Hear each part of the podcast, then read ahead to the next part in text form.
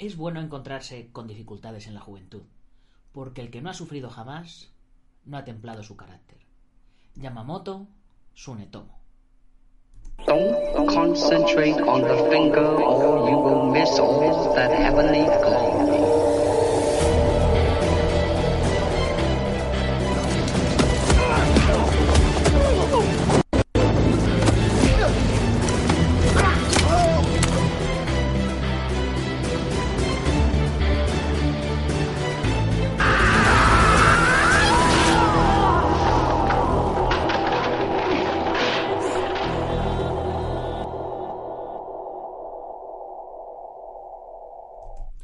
Muy buenos días a todo el mundo, soy Nacho Serapio, fundador y director de Dragon y te doy la bienvenida a un nuevo programa de Dragon Magazine. Ya sabes, tu programa de artes marciales y deportes de contacto. Hoy es martes, día 10 de diciembre de 2019 todavía y vamos por nuestro programa número 662. Es que ya no sé ni en qué día estoy. Bueno, lo primero es dedicar nuestro programa. Nuestro programa de hoy se lo voy a dedicar a Carlos Rodríguez de Gijón, Asturias, que es nuestro primer suscriptor del mes de diciembre. Así que, Carlos, ya sabes, ya puedes disfrutar de todos los contenidos de la comunidad Dragon. Y bueno, ayer eh, falleció Hirokazu Kanazawa, que es, bueno, fue uno de los emblemas del Karate Do, especialmente del Shotokan. Y bueno, eh, pues es un legado que acompañará ya a los nombres de Funakoshi y de Nakayama para siempre. Así que, maestro, descanse en paz.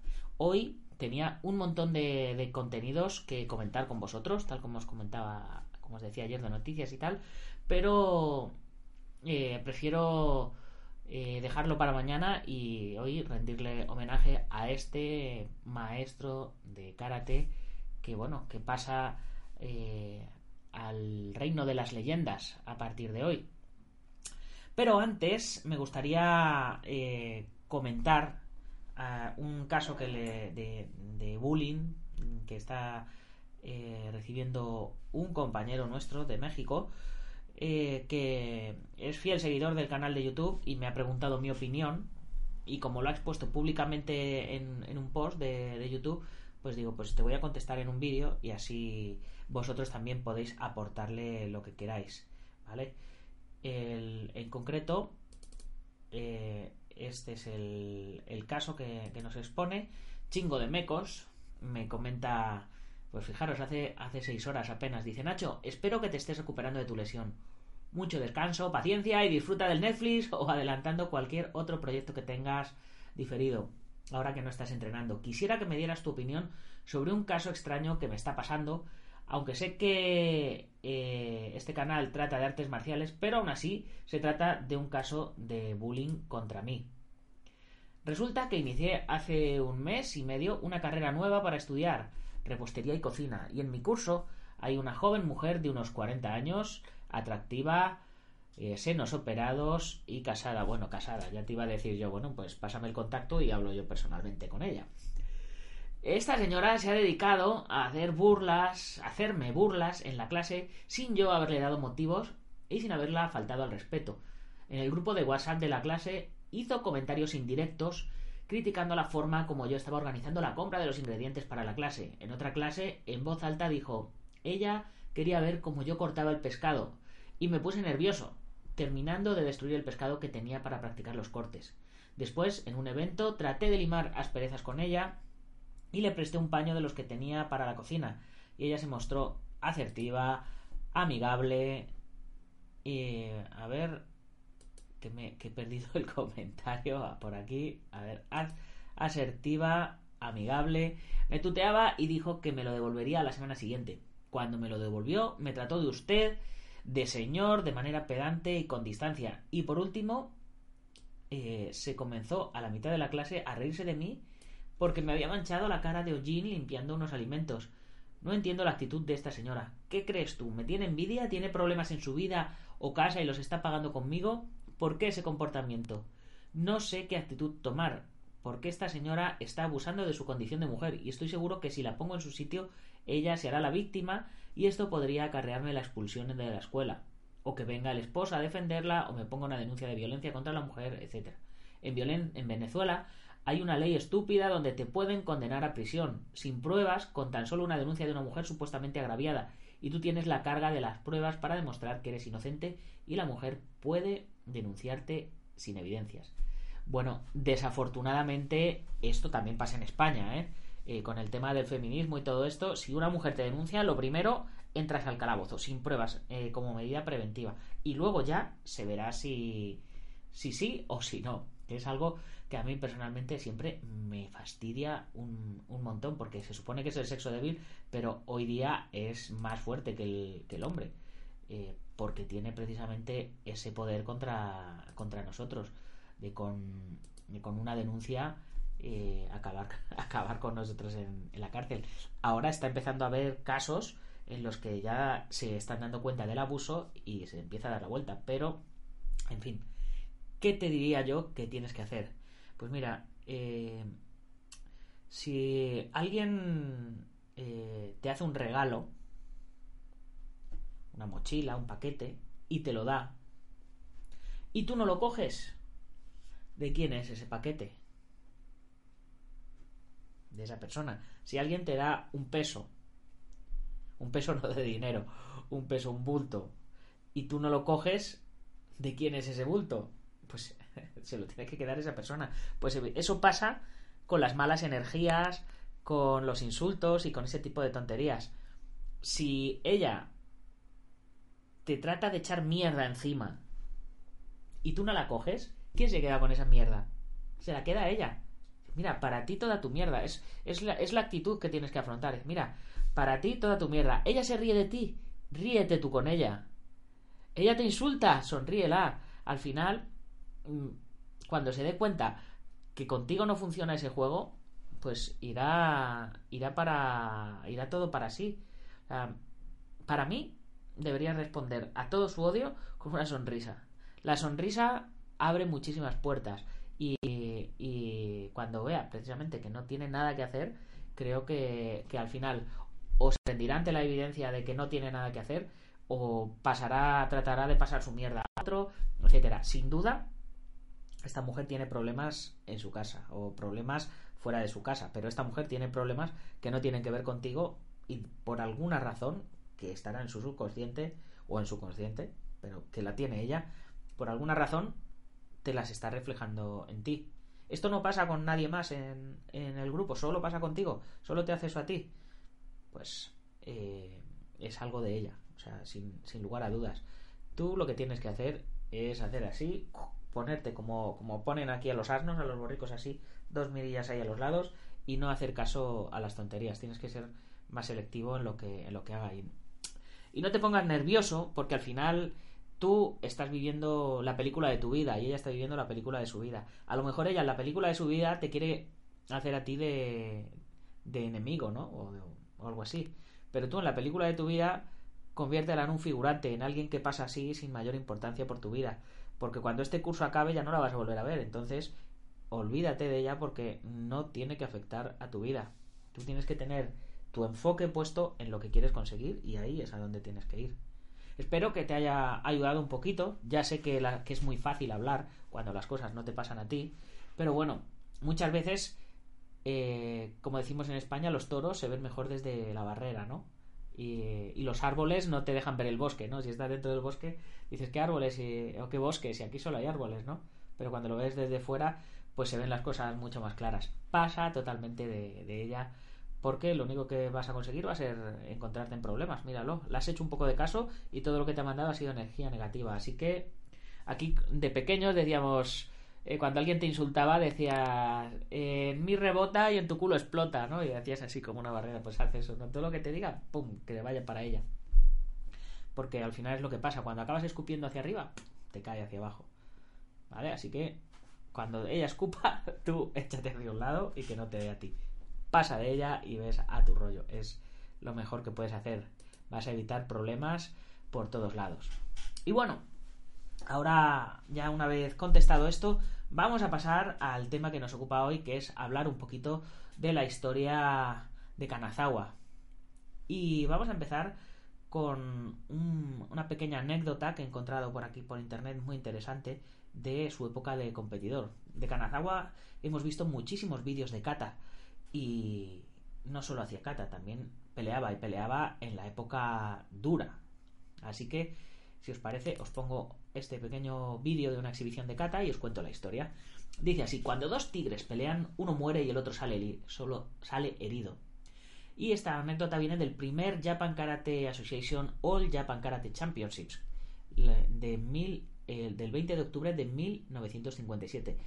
Decir All Japan Karate Championship significa en aquella época campeonato del mundo absoluto de karate, porque solo se hacía karate allí, básicamente.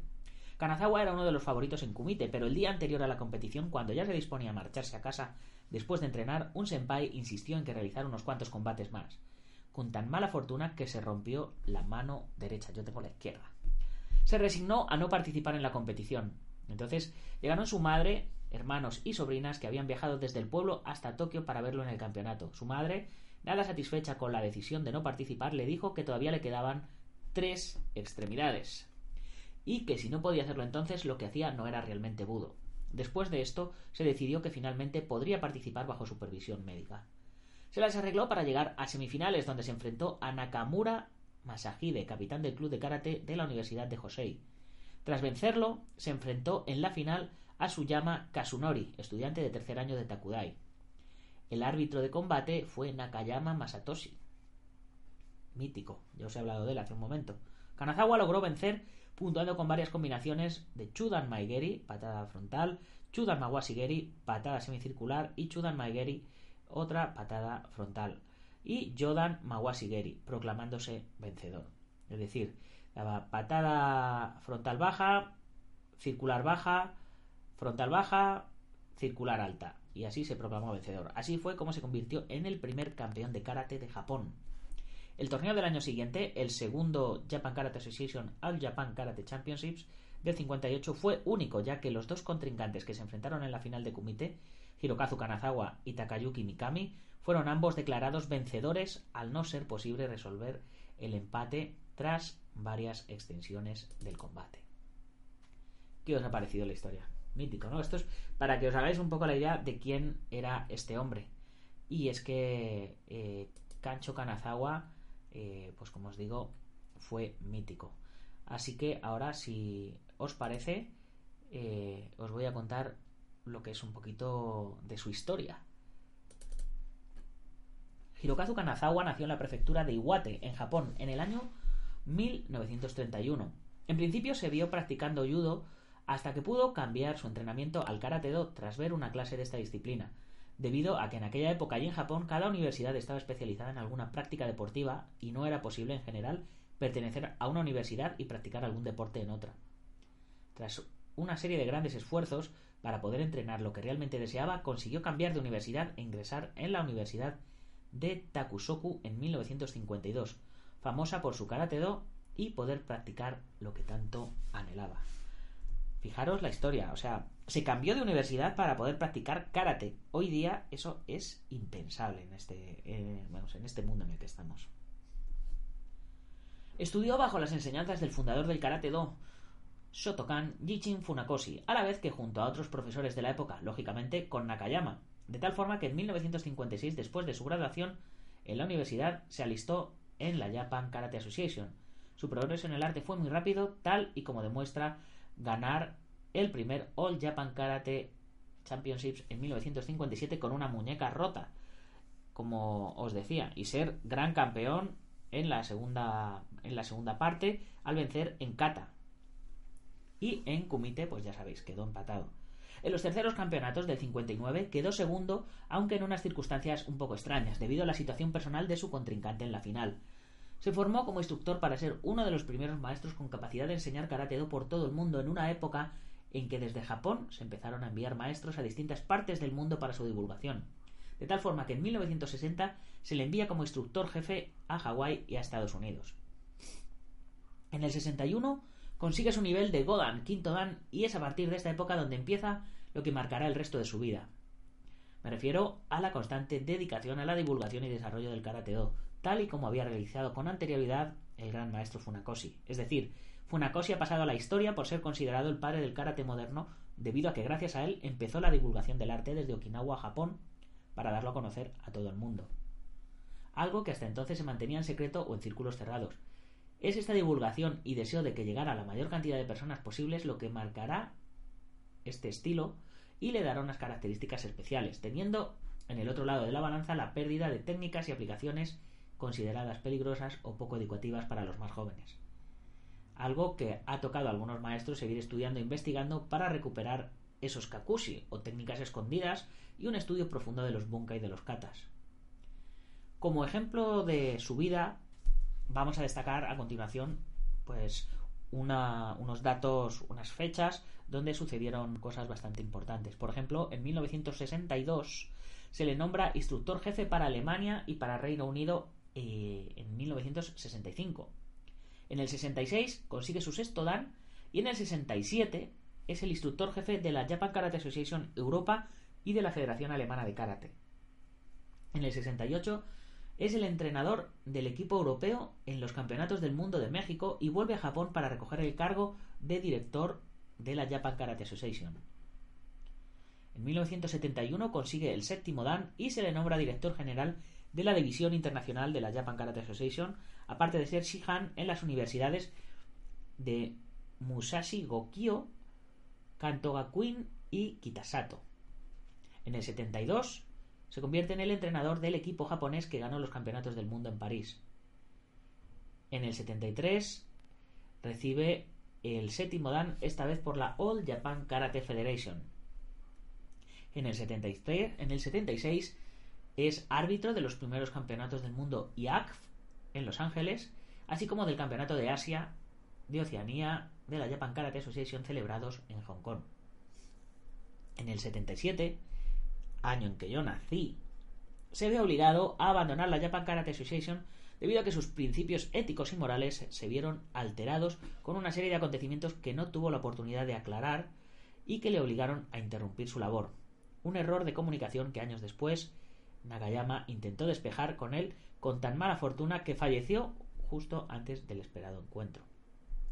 Al abandonar la Japan Karate Association, funda la Shotokan Karate Do International Federation, SKIF, una de las organizaciones más potentes del mundo con presencia oficial en más de 100 países.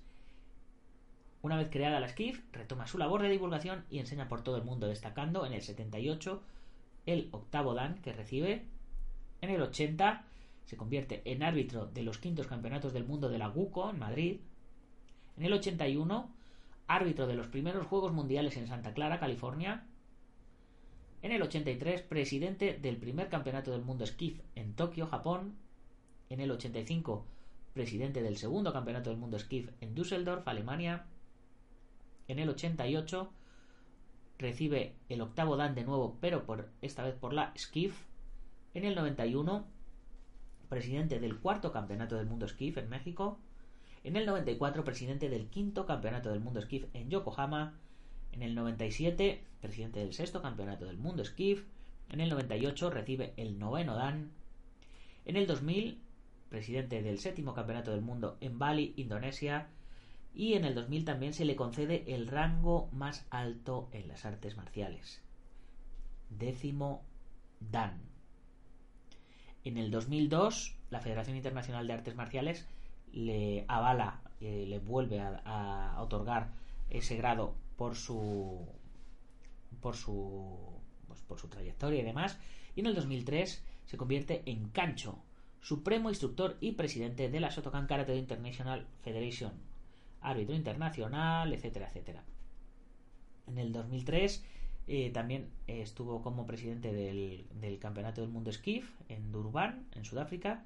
Y bueno pues tal y como se desprende de todos estos puntos podemos darnos cuenta de la labor que ha realizado a lo largo de, toda su vida este gran maestro para el desarrollo sobre todo del karate de Sotokan pero del karate en general.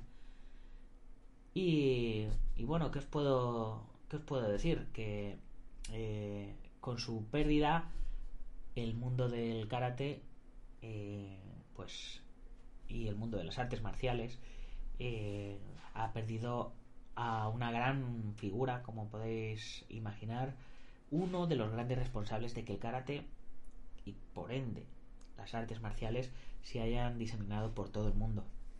Así que chicos, hoy es un mal día para las artes marciales.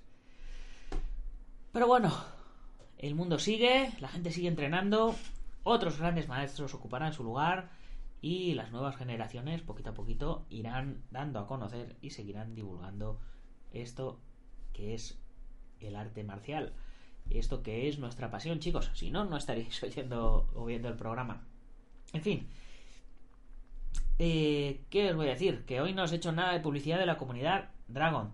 Así que voy a aprovechar y os comento un poquito que ya sabéis que os podéis unir a la comunidad Dragon por 12 euros al mes con revista y por 10 euros al mes sin revista. Ya sabéis que en la comunidad tenemos un muro así tipo, tipo Facebook donde se ven todas las actualizaciones, las, las lecciones online que sacamos. Si le dais al botón de entrenamiento accedéis a todos los cursos en plan Netflix, el mapa de usuarios, el perfil de usuarios, las revistas, los podcasts, artículos en el blog, la tienda online con un 15% de descuento para todos vosotros, eh, vídeos, libros, en fin, ¿qué os puedo decir? Que no tenéis que, que no tenéis que perderos, lo que tenéis que apuntaros y probar por lo menos un mes a ver, a ver qué tal está esto de pertenecer a una comunidad de artistas marciales y luchadores. Por supuesto, recordaros que os tenéis que unir al canal del Guerrero Interior en YouTube y que os tenéis que unir al canal de Dragon Artes Marciales también en YouTube, donde subo estos vídeos. Y, por supuesto, si tenéis algún negocio, algún gimnasio, si vais a organizar algún evento, os podéis convertir en patrocinadores nuestros, que ya sabéis que es muy baratito y a mí me ayudáis a seguir con todo este proyecto y yo os promuevo vuestras actividades por todas las plataformas de Dragon, por la revista, por la página web, por el podcast, cuando es el late night también por el late night, etcétera. Ya sabéis, tenemos a Taz del Team David Armendariz de Jiu-Jitsu brasileño con 26 escuelas en toda España. Eh, tenemos a IPM International Martial Unión del maestro Martín García. Tenemos el gimnasio Pubenquidoyo en Yuncos, Toledo. La Mitosa Internacional Coso Río Kempo Asociación de Antonio Delicado en España, en Sax, Alicante. Eh, Hapkido con nuestro amigo Joaquín Valera y por supuesto Ubentex, la mejor plataforma de organización de torneos. Donde, bueno, ya sabéis que os lo, digo todos los días, que la vamos a probar en la batalla de Toledo este año ya directamente. Que podéis inscribiros online hasta el último momento. Que podéis saber en qué tatami y a qué hora os va a tocar competir. Que se hacen los sorteos eh, en medio de, del propio tatami. Que podéis saber cuánta gente tenéis en cada categoría en cada momento. O sea, es una auténtica pasada. Que se prepara un ranking con todos los, ganadores. Que lo podéis chequear online en el móvil, etcétera. Bueno, ya os digo, auténtica, una auténtica virguería se pueden hacer. Y bueno, ya no os doy más la tabarra. Si os ha gustado el programa, compartirlo con vuestros amigos y si no, con vuestros enemigos. Pero compartirlo. Nos vemos mañana en el mismo sitio a las 7 de la mañana. ¡Gámbaro!